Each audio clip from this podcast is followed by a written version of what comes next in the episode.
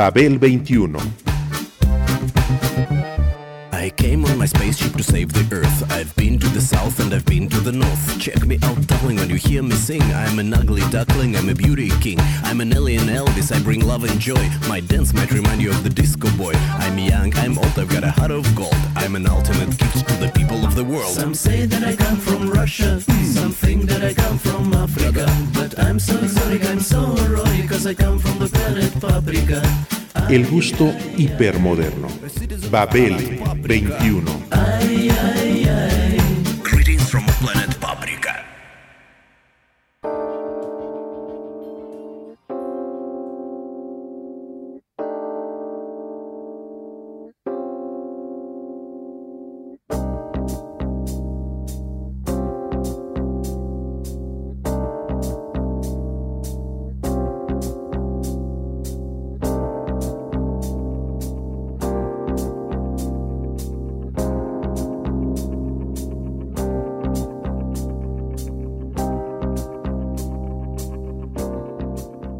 iRobot. Es una meditación científico-literaria de Isaac Asimov, un libro canónico y hoy una urgencia social a 100 años de su nacimiento.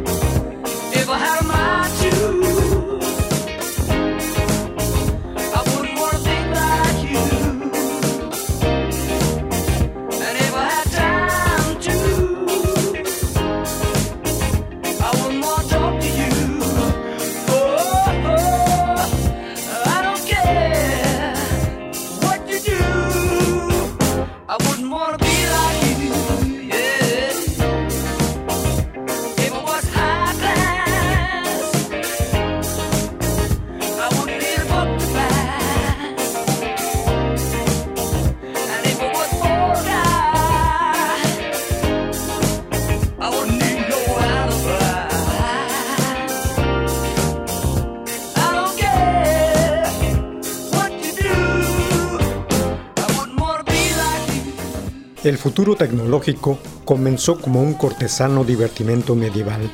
En el siglo XX tuvo su fijación reglamentaria y en el XXI la urgencia de un reemplazamiento ético. Hablo de los robots. Lo primero fue un invento de Leonardo da Vinci como entretenimiento palaciego. Lo segundo, una meditación científico-literaria del escritor Isaac Asimov. Isaac Asimov. Isaac Asimov.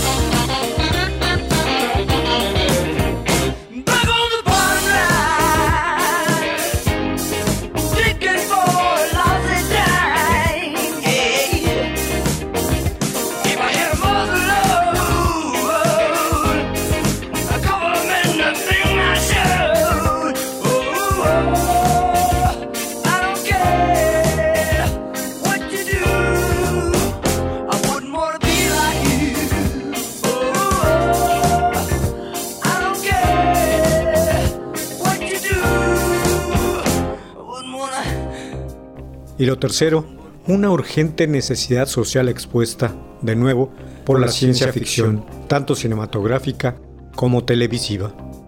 Lo primero fue tratado en una anterior entrega, durante la conmemoración del quinto centenario del fallecimiento del genio italiano. Lo segundo, ahora, cuando se celebran en este los 100 años del natalicio del autor ruso-estadounidense Isaac Asimov.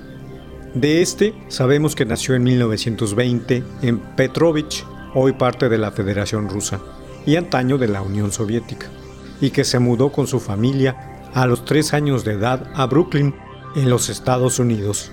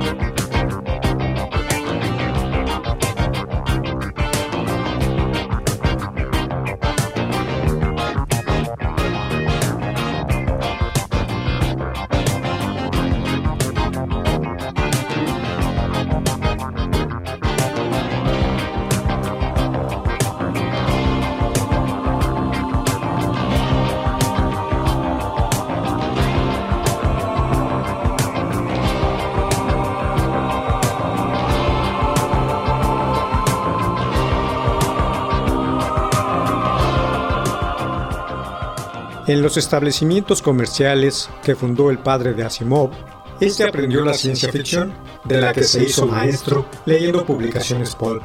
Se hizo bioquímico en la Universidad de Columbia, donde también se doctoró para luego pasar a la prestigiosa Universidad de Boston, donde fue profesor asociado y luego titular. Fue un científico humanista que puso por escrito todos sus intereses en cerca de 500 títulos, entre literatura de ciencia ficción, ensayos científicos y divulgación cultural de diversa índole. Fundamentalmente, se le recuerda por sus aportaciones y nombre a disciplinas que estudian lo psicotrónico, la psicohistoria y la robótica. De esta última materia han pasado a la historia sus sagas literarias en las que quedaron inscritas sus famosas tres leyes, como en el libro I Robot, Yo Robot de 1950, que han dado mucho juego tanto a la investigación tecnológica como a la ciencia ficción.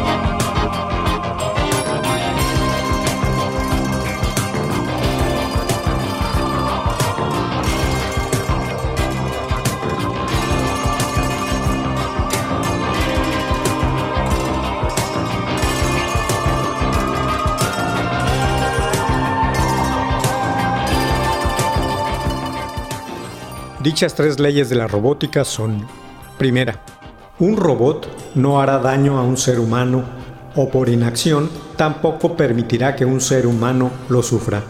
Segunda, un robot debe cumplir las órdenes dadas por los seres humanos a excepción de aquellas que entren en conflicto con la primera ley. Tercera, un robot debe proteger su propia existencia en la medida en que esta protección no entre en conflicto con las primeras dos leyes. Estas leyes son un conjunto de normas elaboradas por Asimov que se aplican a la mayoría de los robots en sus escritos.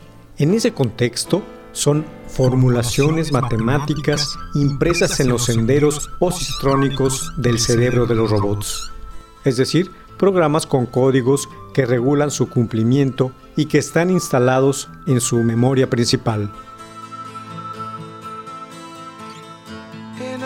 Matter of a moment lost till the end of time.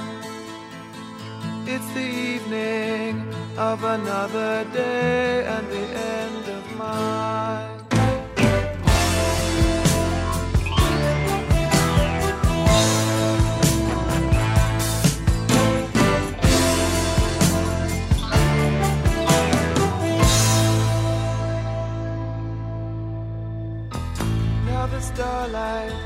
Which has found me lost for a million years, tries to linger as it fills my eyes till it disappears. Could it be that somebody else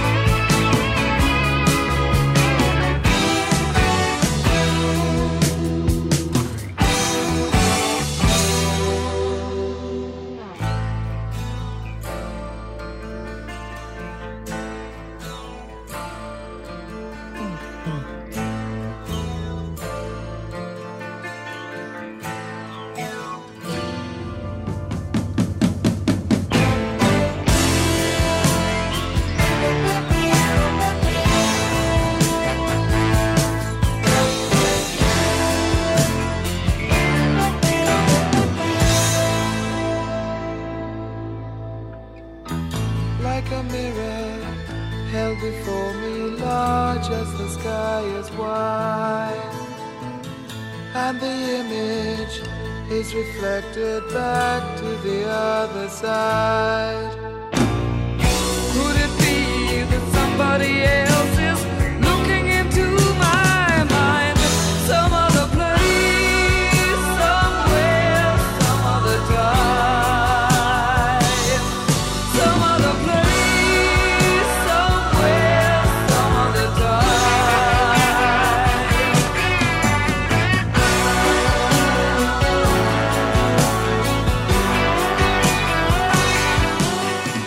Tales leyes surgieron como medida de protección para los seres humanos. Según el propio Asimov, con ellas quería contrarrestar un supuesto complejo de Frankenstein, un temor que el ser humano desarrollaría frente a unas máquinas que hipotéticamente pudieran rebelarse y alzarse contra sus creadores. De intentar siquiera desobedecer una de las leyes, el cerebro posistrónico del robot resultaría dañado irreversiblemente y el robot moriría.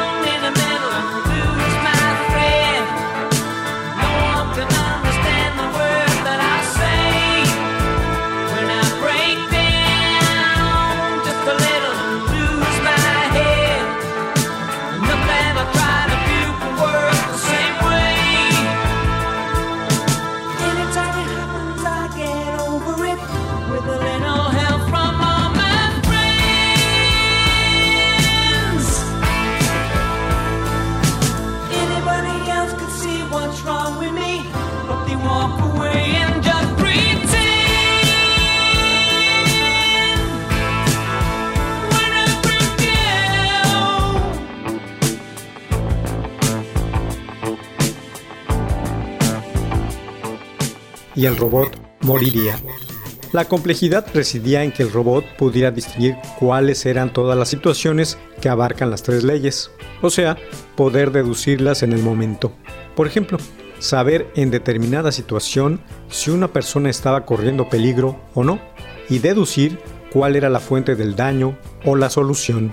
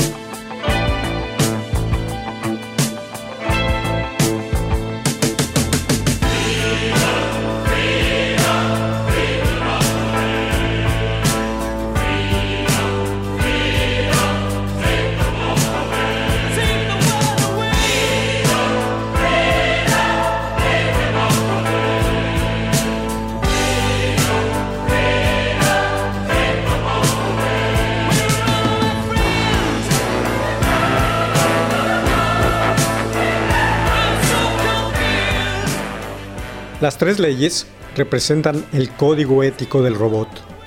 Un robot actuará siempre bajo esos imperativos. Es decir, un robot se comportará como un ser probo y correcto. Sin embargo, es lícito plantearse lo siguiente.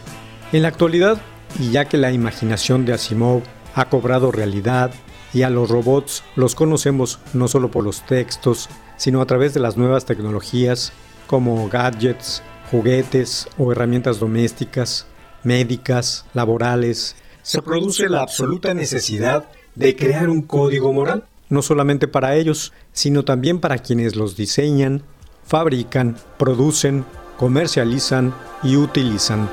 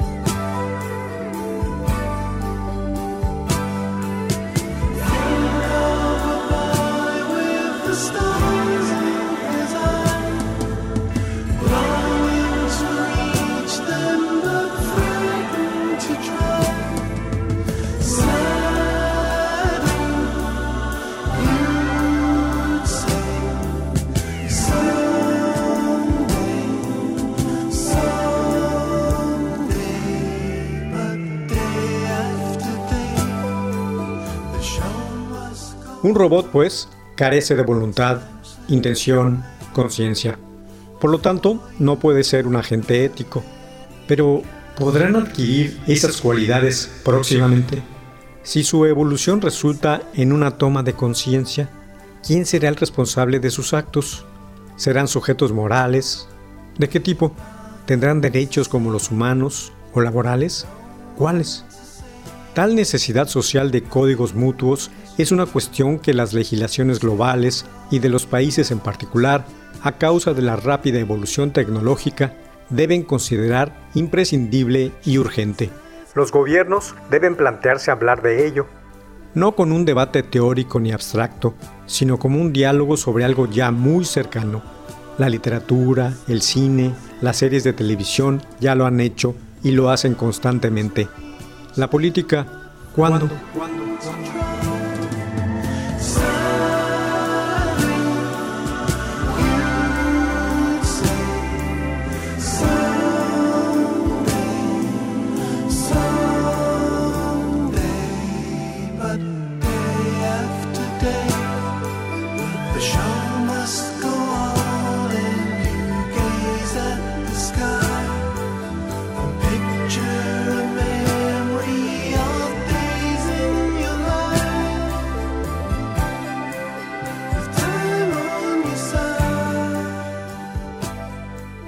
Algunas de las ideas de la historia asimoviana han servido de inspiración a diversos grupos musicales.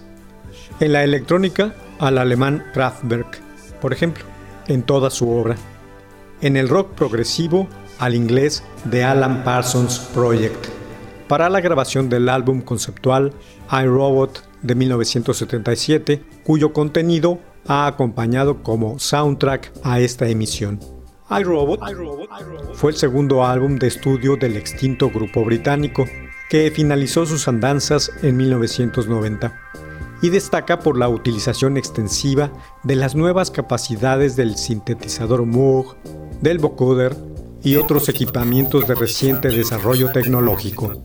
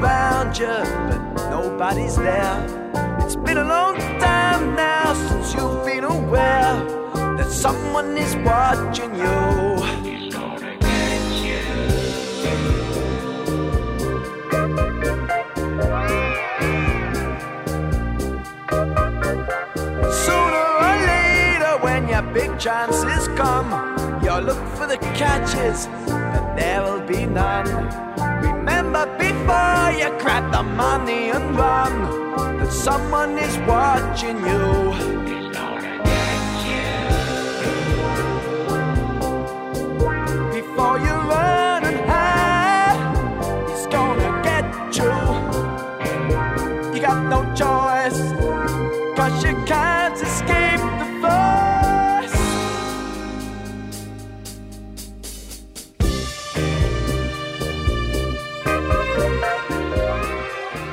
El álbum iRobot se inspiró en las historias de Asimov sobre los robots. El productor ejecutivo, compositor y vocalista Eric Wolfson habló con el escritor, quien se mostró entusiasmado con la idea. Como anteriormente ya se habían concedido los derechos a una empresa mediática, el título del álbum tuvo que ser alterado ligeramente, eliminando la coma, y el tema y las letras fueron hechas para tratar más genéricamente sobre robots y la relación con el ser humano en vez de las específicas con el universo asimoviano. En el interior de la portada se podía leer Yo Robot, la historia del ascenso de la máquina y el declive del hombre, que paradójicamente coincidió con el descubrimiento de la rueda, y una advertencia de que su breve dominio de este planeta probablemente terminará, porque el hombre trató de crear el robot a su propia imagen.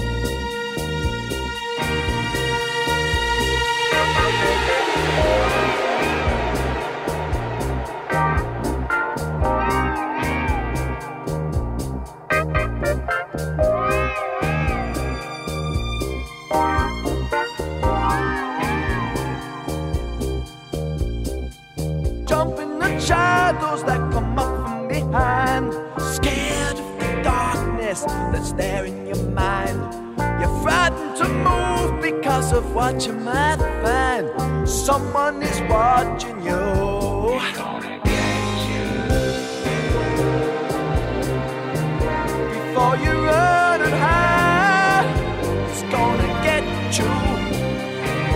You got no choice. Cause you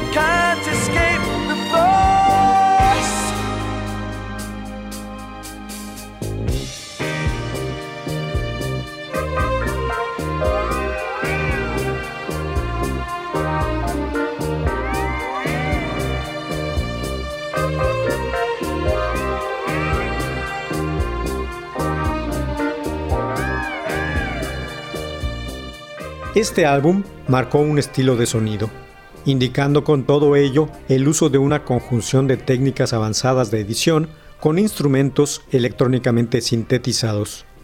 Dicho sonido, pulido hasta el extremo del perfeccionismo de Alan Parsons, hizo que iRobot tuviera un impecable registro acústico, seguido de una calidad musical sorprendente. La influencia del libro de Isaac Asimov se nota en canciones como Breakdown y I Wouldn't Want to Be Like You, donde se pueden entrever la desesperación de la máquina ante la situación de querer ser hombre, vivir y sentir como un ser humano y al mismo tiempo rechazar la naturaleza humana, sus debilidades.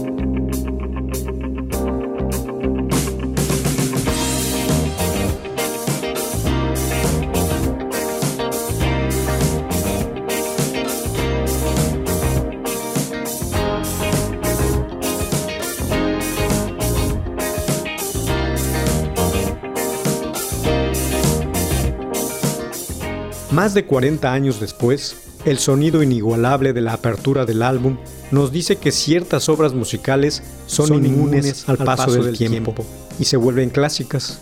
iRobot podría bien pasar por un álbum grabado en el siglo XXI. Isaac Asimov murió en Nueva York el 6 de abril de 1992, donde fue incinerado.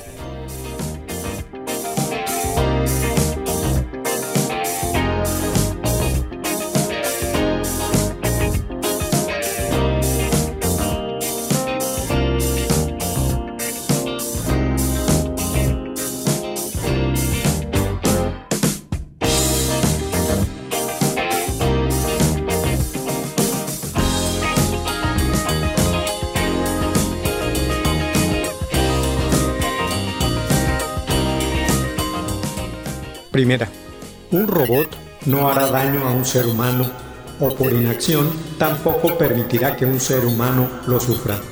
Segunda, un robot debe cumplir las órdenes dadas por los seres humanos a excepción de aquellas que entren en conflicto con la primera ley. Tercera, un robot debe proteger su propia existencia en la medida en que esta protección no entre en conflicto con las primeras dos leyes.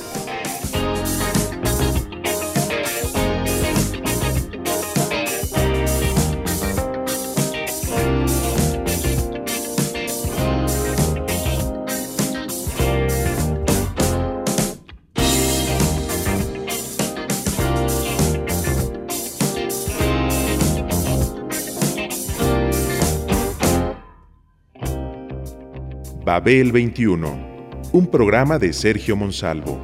Producción a cargo de Pita Cortés, Roberto Hernández y Hugo Enrique Sánchez.